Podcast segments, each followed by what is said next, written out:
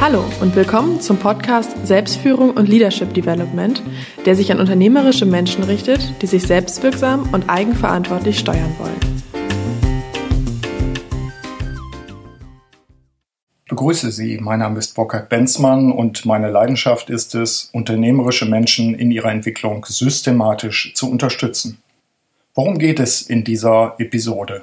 Das Thema ist leistungsfähige und gesunde Führungskräfte fünf Erfolgsfaktoren. Ich hatte am 28. April diesen Jahres die Gelegenheit, diesen Vortrag im Rahmen einer Veranstaltung zum Thema Selbstführung zu halten im NOTS Medienzentrum in Osnabrück.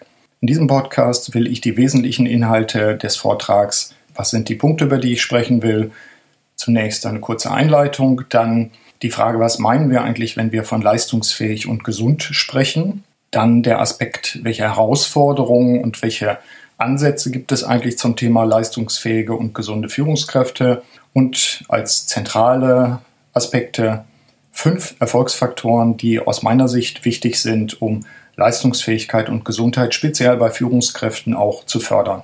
Ja, und zum Schluss fasse ich alles nochmal kurz zusammen und gebe einen kurzen Ausblick, wie wir weiter mit diesen Themen umgehen wollen. Anfang diesen Jahres, als das Davos Forum stattgefunden hat, wo die sogenannten Top-Manager zusammengekommen sind, stolperte ich über einen Artikel in der Welt mit der Überschrift Top-Manager kämpfen gegen das Weichei-Syndrom. In der Unterüberschrift hieß es, noch vor wenigen Jahren streiten Konzernlenker Allmacht aus. Angesichts der globalen Verwerfungen wirken heute viele von ihnen ohnmächtig. Ein Berufsstand muss umlernen mit überraschenden Methoden. In dem Artikel geht es dann zum Beispiel um das Thema Meditation. Klaus Kleinfeld berichtet, dass er meditiert zwei, dreimal die Woche. Andere Themen sind äh, Achtsamkeit beispielsweise. Interessant in diesem Kontext ist, dass das Thema Führungsfähigkeiten unter weichen Faktoren, Anführungszeichen, nämlich genau dieses, wie gehe ich mit meiner Gesundheit um, warum sollte ich vielleicht gar nicht auf 60, 60 Stunden stolz sein, Arbeitspensum in der Woche, dass solche Themen dort offen offensichtlich diskutiert worden sind. Aus meiner Sicht reichlich spät. Deswegen auch die Frage bei dieser Podcast-Folge, gesunde Führungskräfte, leistungsfähige Führungskräfte, was meinen wir eigentlich, wenn wir von gesund und leistungsfähig sprechen? Geht es darum, die Führungskräfte so weit zu optimieren, dass sie immer an der Kante dessen arbeiten, was sie gerade noch aushalten. Gesundheit ist, wenn wir uns die Definition der Weltgesundheitsorganisation äh, nochmal vor Augen führen, nämlich Gesundheit ist ein Zustand des vollständigen körperlichen, geistigen und sozialen Wohlergehens und nicht nur das Fehlen von Krankheit und Gebrechen. Wenn wir uns also diese Definition nochmal vor Augen führen, dann ist Gesundheit natürlich mehr als die Abwesenheit von Krankheit. Und aus meiner Sicht sind wir jetzt in einer Phase, wo zwar Ansätze zu einer Veränderung, nämlich zum Beispiel achtsamer mit sich selbst umzugehen als Führungskraft, Vorbild zu sein, stärker thematisiert werden. Aber, und das ist, denke ich, ein Knackpunkt, die Frage ist immer, zu welchem Ziel? Geht es um weitere Selbstoptimierung oder ist es tatsächlich die Einsicht, dass die Art, wie geführt wird, gegebenenfalls eher zu einer toxischen Unternehmenskultur führt? Also aus meiner Sicht Gesundheit, Leistungsfähigkeit, wozu? Also es ist eine Frage, die wir uns sicherlich auch stellen müssen. Und das heißt aus meiner Sicht auch, gegebenenfalls eine Art Wertediskussion zu führen. Welche Herausforderungen sehe ich in Bezug auf Führungskräfte und deren Gesundheit und Leistungsfähigkeit? Ich unterteile zunächst mal ähm, in zwei Aspekte. Der eine Aspekt oder die eine Perspektive ist die des Unternehmens und die zweite Perspektive ist die des Individuums. Äh, wenn ich mir das Unternehmen betrachte oder auch die Sicht des Unternehmens selbst, dann sehe ich eine große Herausforderung darin, zumindest ist das meine Erfahrung auch als Berater und Begleiter von Organisationen in Veränderungsprozessen, dass es häufig mangelhafte Prozesse und Strukturen gibt. Und da sehe ich eine zweite wesentliche Herausforderung, dass es einfach eine Arbeitsmenge gibt, die für die einzelne Führungskraft schier nicht mehr zu verarbeiten ist. Mangelhafte Prozesse und Strukturen das heißt aus meiner Sicht, die Prozesse, die aufgebaut worden sind, sind nicht unbedingt effektiv und effizient. Strukturen sind häufig überlebte Strukturen, äh, Strukturen, die auch an Personen gebunden sind. Und die Herausforderung als Führungskraft in solchen mangelhaften Prozessen und Strukturen zu arbeiten, ist für sich genommen schon eine Herausforderung, die ich nur bedingt selbst beeinflussen kann, weil ich finde diese Prozesse und Strukturen vor und wenn ich nicht äh, Vorstand oder Geschäftsführung bin, habe ich natürlich auch nur sehr begrenzt Möglichkeiten, darauf einzuwirken.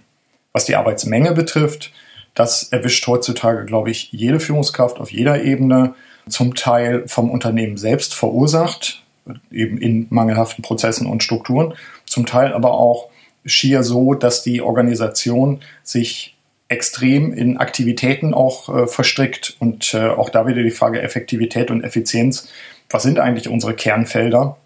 Was sind die Tätigkeitsbereiche, auf die wir uns fokussieren sollten, damit die Menge an Arbeit, an Beschäftigung auch wirklich so fokussiert, so wirksam aufgebaut wird, dass man sagen kann, wir beschäftigen uns mit den richtigen Sachen. Auch das sicherlich strategische Fragen, die das Individuum nur bedingt beeinflussen kann. Auf der Ebene des Individuums habe ich häufig erlebt, dass einer der Knackpunkte, eine der Herausforderungen ist falsche innere Einstellung.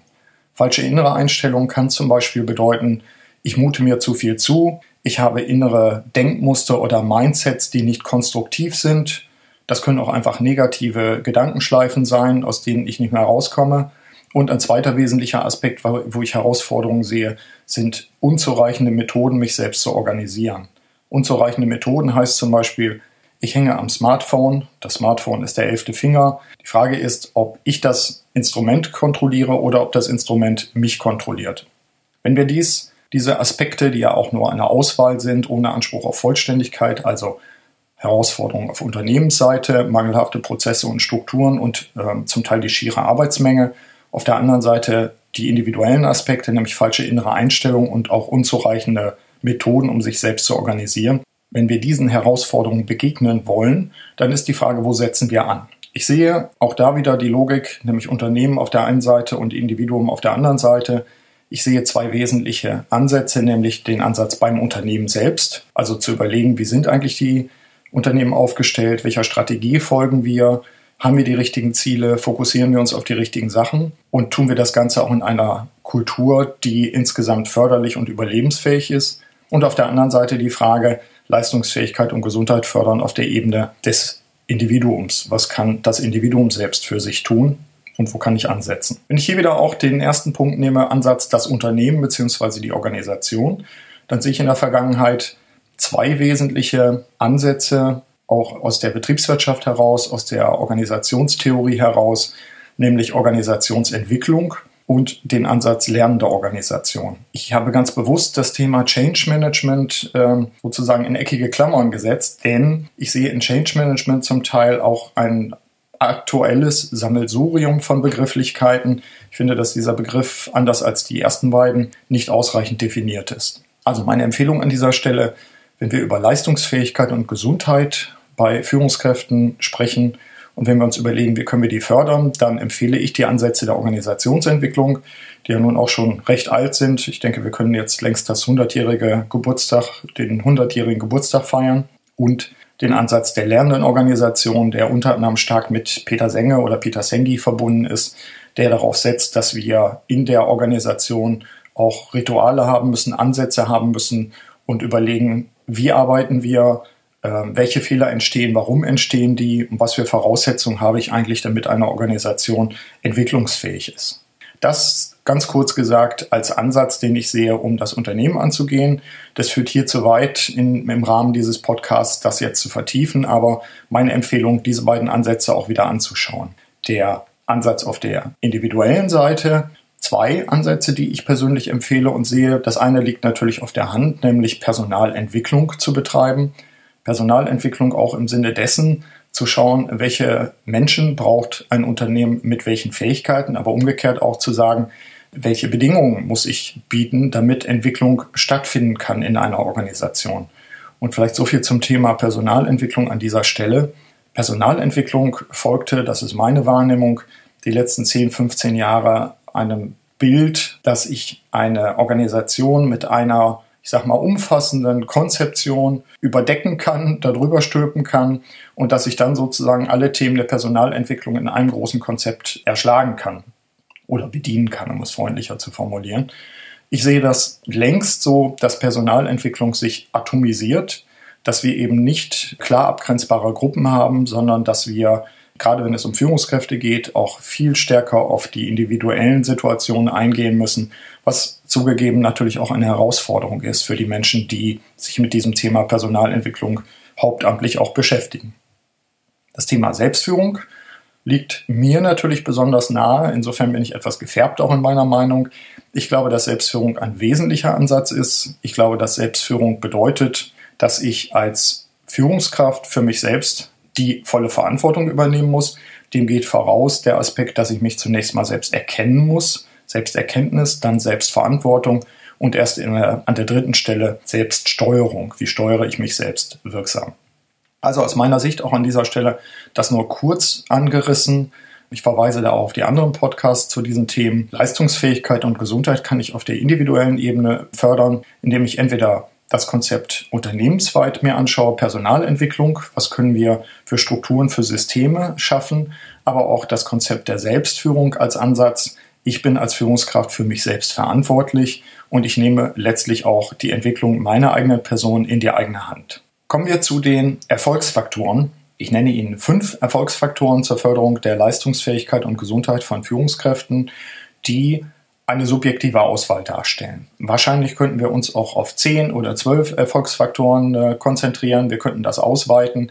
Aber an dieser Stelle vielleicht fünf Aspekte, die aus meiner Sicht auch lohnen, nochmal drüber nachzudenken, wenn Sie selbst Führungskraft sind, dann natürlich auch zu schauen, wie steht es bei mir, wie steht es aber auch in der Organisation mit diesen Erfolgsfaktoren.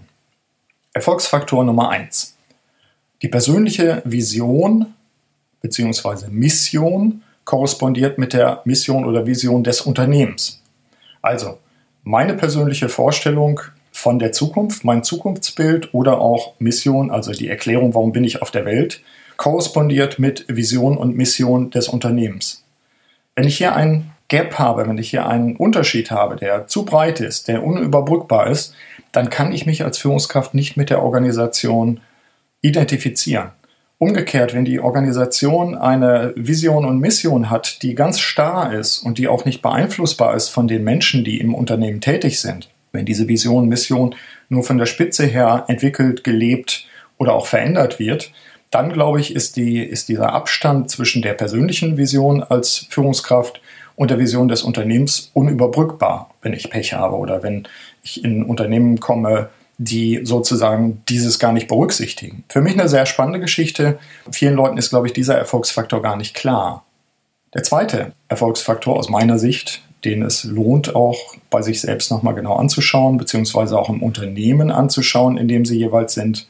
Der zweite Erfolgsfaktor lautet, die Führungskraft sorgt für eine eigenverantwortliche und vorbildliche Selbstentwicklung. Das bedeutet, ich als Führungskraft schaue erstmal selbst, dass ich ein Asset bin, dass ich eine dass ich eine, ein Wert bin auch im Unternehmen, den ich zur Verfügung stelle. Peter Drucker hat schon in den 60er Jahren geschrieben, was ist denn eigentlich Ihr Beitrag zum Unternehmen? Die Führungskraft sorgt eigenverantwortlich für sich selbst, für die eigenen Fähigkeiten, auch für die Weiterentwicklung dieser Fähigkeiten und entwickelt sich vorbildlich weiter. Das ist nichts Neues, denke ich, aber das ist vielleicht etwas, was noch einmal in Erinnerung gerufen werden sollte. Die Führungskraft steht in einer Eigenverantwortung für die eigenen Fähigkeiten und deren Weiterentwicklung und die Führungskraft sollte auch Vorbild sein. Also Faktor 2, die Führungskraft sorgt für eine eigenverantwortliche und vorbildliche Selbstentwicklung. Erfolgsfaktor 3, anhaltende Leistungsfähigkeit und in Anführungszeichen Selbsterneuerung sind persönliche und unternehmerische Ziele. Ähnlich wie der erste Erfolgsfaktor betrifft das auch durchaus beide Perspektiven, nämlich die individuelle Perspektive und die Perspektive des Unternehmens. Anhaltende Leistungsfähigkeit und Selbsterneuerung sind persönliche und unternehmerische Ziele. Anhaltende Leistungsfähigkeit, auch das habe ich erfahren in meiner langen Zeit als Organisationsberater, Coach, Begleiter von unternehmerischen Menschen, Leistungsfähigkeit wird in manchen Organisationen wie ein Sprint gesehen. Das ist so die Kurzstrecke. Auf der Kurzstrecke möglichst schnell sein, möglichst alles erledigen, erfüllen. Das ist nicht das, was ich meine, was langfristig die Leistungsfähigkeit und Gesundheit von Führungskräften erhält. Ich hatte mal mit einem Oberbürgermeister ein Gespräch, der jetzt der Innenminister ist in Niedersachsen, der auch sagte, ich sehe mich eher als Mittelstreckenläufer.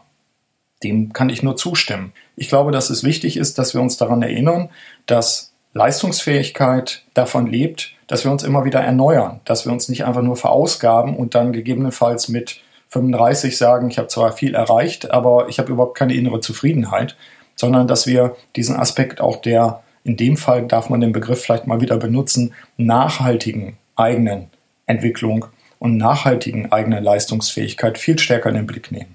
Selbsterneuerung heißt an dieser Stelle auch, und das ist eine Herausforderung natürlich für Unternehmen, ich muss, wenn ich Führungskräfte langfristig auch in meiner Organisation halten will, diesen Führungskräften auch die Gelegenheit geben, sich selbst zu erneuern. Das bedeutet auch, gegebenenfalls festzustellen, ich will etwas anderes machen. Ich war bisher tätig im Marketing, aber das befriedigt mich nicht mehr. An welcher Stelle kann ich mich jetzt entwickeln? Oder muss ich vielleicht sogar an den Rand des Unternehmens gehen und dort eine neue Tätigkeit entwickeln. Vielleicht, ich nenne das immer fransiges Unternehmen. Fransig heißt, dass die Ränder auch undefinierbarer werden. Vielleicht bin ich auch ein Spin-off und ich mache ein eigenes Unternehmen auf und das bisherige Unternehmen kooperiert weiter mit mir. Selbsterneuerung kann auch dies bedeuten, dass sich das Individuum erneuert in Bezug auf die eigenen Pläne und oder auch das Unternehmen durchlässiger wird an den Grenzen. Vierter Erfolgsfaktor für gesunde und leistungsfähige Führungskräfte. Rituale der Selbst- und Fremdüberprüfung werden auf persönlicher und unternehmerischer Ebene gelebt. Ich wiederhole es nochmal. Rituale der Selbst- und Fremdüberprüfung werden auf persönlicher und unternehmerischer Ebene gelebt. Ich habe es immer wieder erlebt, dass Führungskräfte, ich nenne das dann betrunken von der eigenen Wichtigkeit sind, dass sie abgehoben sind und dass sie sich selten, außer vielleicht den Coach, den sie sich manchmal aber auch nur als Freund auf Zeit dazu kaufen, dass sie sich selten in Frage stellen lassen. Das ist für mich ein ganz wichtiger Aspekt, auch im Coaching, dass ich mich nicht einkaufen lasse, dass ich dagegen halte, dass ich spiegle, dass ich auch harsch bin, da wo es erforderlich ist, weil ich glaube, dass Führungskräfte genau auch dieses Gegenbild brauchen. Also Rituale der Selbst- und Fremdüberprüfung sind für mich ganz wichtig, um nicht irgendwann abgehoben, isoliert zu sein und auch merkwürdige Züge in der Persönlichkeit zu entwickeln. Auf unternehmerischer Ebene sollte es Teil der Kultur sein, dass auch dies etwas ist. Das würde für mich nicht bedeuten 360 Grad Feedback. Das kann so sein, das muss aber auch dann entsprechend gelebt werden. Was ich meine, ist damit ein wirklich wirksamer Dialog innerhalb der Organisation, der in alle Richtungen geht. Das bedeutet aber auch, dass es Rituale der Selbst- und Fremdüberprüfung gibt, beispielsweise zusammen mit Kunden.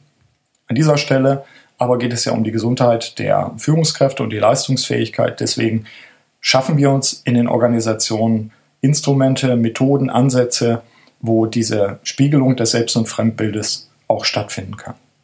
Fünfter Faktor dieser Auswahl von Faktoren für Leistungsfähigkeit und Gesundheit bei Führungskräften durch eine lernende Organisation wird eine gedeihliche Unternehmenskultur gemeinsam geschaffen. Das ist für mich ein wichtiger Faktor, weil der sehr stark natürlich auf das Unternehmen als Ganzes zielt, auch im Sinne der lernenden Organisation, der sich gemeinsam entwickelnden Organisation, in der die Führungskräfte einfach dann auch die Rolle der Treiber und Vorbilder haben. Durch eine lernende Organisation, die sich in Frage stellt, die sich selbst wahrnimmt, die sich aber auch von außen spiegeln lässt, wird eine gedeihliche, gedeihliche in Anführungszeichen, ein schöner altmodischer Begriff, wird eine gedeihliche Unternehmenskultur gemeinsam geschaffen. Das ist für mich wichtig. Gelingt es mir als Führungskraft beizutragen zu einer Unternehmenskultur, wo wir uns gegenseitig fordern, wo wir uns gegenseitig zur Verantwortung ziehen? Gelingt es mir dort Vorbild zu sein? Gelingt es mir, das Unternehmen auch zu beeinflussen? Und umgekehrt, gibt mir das Unternehmen auch Freiräume, in denen ich mich selbst entfalten, entwickeln kann, in denen ich auch meinen eigenen Beitrag liefern kann? Gibt es das oder gibt es das nicht? Also, das sind diese fünf aus meiner Sicht ganz wichtigen Erfolgsfaktoren. Ich wiederhole es nochmal. Faktor 1, die persönliche Vision, Mission korrespondiert mit der Vision, Mission des Unternehmens. Zweiter Erfolgsfaktor, die Führungskraft sorgt für eine eigenverantwortliche und vorbildliche Selbstentwicklung. Dritter Faktor, anhaltende Leistungsfähigkeit und, in Anführungszeichen, Selbsterneuerung sind persönliche und unternehmerische Ziele. Vierter Erfolgsfaktor, Rituale der Selbst- und Fremdüberprüfung werden auf persönlicher und unternehmerischer Ebene gelebt. Und fünfter Erfolgsfaktor dieser Auswahl, die wie gesagt auch länger sein könnte, durch eine lernende Organisation wird eine gedeihliche Unternehmenskultur gemeinsam geschaffen. Ja, was tun damit? Was können Sie tun für sich selbst? um mit diesen fünf Erfolgsfaktoren sich A natürlich selbst zu konfrontieren, gegebenenfalls aber auch Dinge auszuwählen, wo sie sagen, da muss ich was tun, da will ich ran, das ist etwas, was mich reizt oder auch das ist etwas, wo ich gerne wegschauen würde, aber doch erkenne, ich muss was tun. Aus meiner Sicht wesentlich, und das sind vielleicht die Big Points dann, das Thema Selbstführung in den Blick zu nehmen, gerade unter dem Aspekt Körper, Seele, Geist, etwas, was wir ja bei unserem Kongress in 2015 auch im September thematisieren. Wie führe ich mich selbst unter dem Aspekt Pflege von Körper, Seele und Geist? Wie sorge ich dafür, mich auch wirklich langfristig gesund zu erhalten? Und damit meine ich nicht nur eine oberflächliche Fitness oder Funktionsfähigkeit.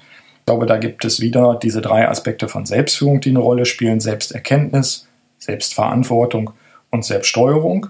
Wichtig erscheint mir auch aus eigener Erfahrung, nicht nur diese Langfristigkeit im Blick zu haben, sondern auch das periodische oder rhythmische Selbstüberprüfen. Ich stelle mich in Frage, ich hole aber auch mehr ein Feedback von anderen Leuten an, ein, um mich selbst auch zu überprüfen. Ein Aspekt, der auch nicht äh, außer Acht gelassen werden sollte, ich hatte es erwähnt, äh, hat auch was damit zu tun, habe ich eigentlich die geeigneten Methoden, um mich selbst zu organisieren und zu steuern. Oder auch haben wir in der Organisation geeignete Methoden, zum Beispiel auch des Feedbacks, der Überprüfung, ähm, gerade im Hinblick auf die Aspekte wie Gesundheit. Abschließend, ich glaube, es ist nicht damit getan, ein äh, BGM-System, ein betriebliches Gesundheitsmanagement einzuführen, weil ich glaube, zunächst muss es auf der Bewusstseinsebene bei den Führungskräften Entwicklungen geben, muss es eine Überprüfung geben, wo stehen wir eigentlich derzeit und was bringt uns gegebenenfalls weiter. Ich habe häufig erlebt, dass im Kontext von BGM Ausschüsse gebildet wurden, Sitzungsrhythmen eingeführt wurden und dass die eigentliche Führungskraft dabei auf der Strecke geblieben ist. Also die Organisation war beschäftigt mit dem Thema, aber der Output war minimal oder er fokussierte sich auf die falschen Dinge. Also von daher überprüfen Sie erstmal bei sich selbst, vielleicht auch anhand dieser fünf Erfolgsfaktoren, wo stehe ich in Bezug auf Gesundheit und Leistungsfähigkeit und wählen Sie dann für sich aus, sicherlich auch im Rahmen einer gelingenden Selbstführung, wo ergreifen Sie die Verantwortung für sich selbst? Wo ergreifen Sie die Verantwortung als Führungskraft für Ihren Organisationsteil oder auch für das gesamte Unternehmen? Und wie können Sie Teil werden dessen, was ich gedeihliche Bedingungen nenne, eine Unternehmenskultur, in der es sich lohnt, sich auch zu streiten, sich zu entwickeln, aber auch eine Unternehmenskultur, die Entfaltung letztlich auch ermöglicht. Und zwar nicht nur Ihnen als Führungskraft, sondern allen Mitarbeitern innerhalb der Organisation. Ja, so viel dazu. Danke für Ihre Aufmerksamkeit bei dieser Podcast-Episode. Ich wünsche Ihnen wie immer eine wirksame Zeit. Alles Gute, Ihr Burkhard Benzmann.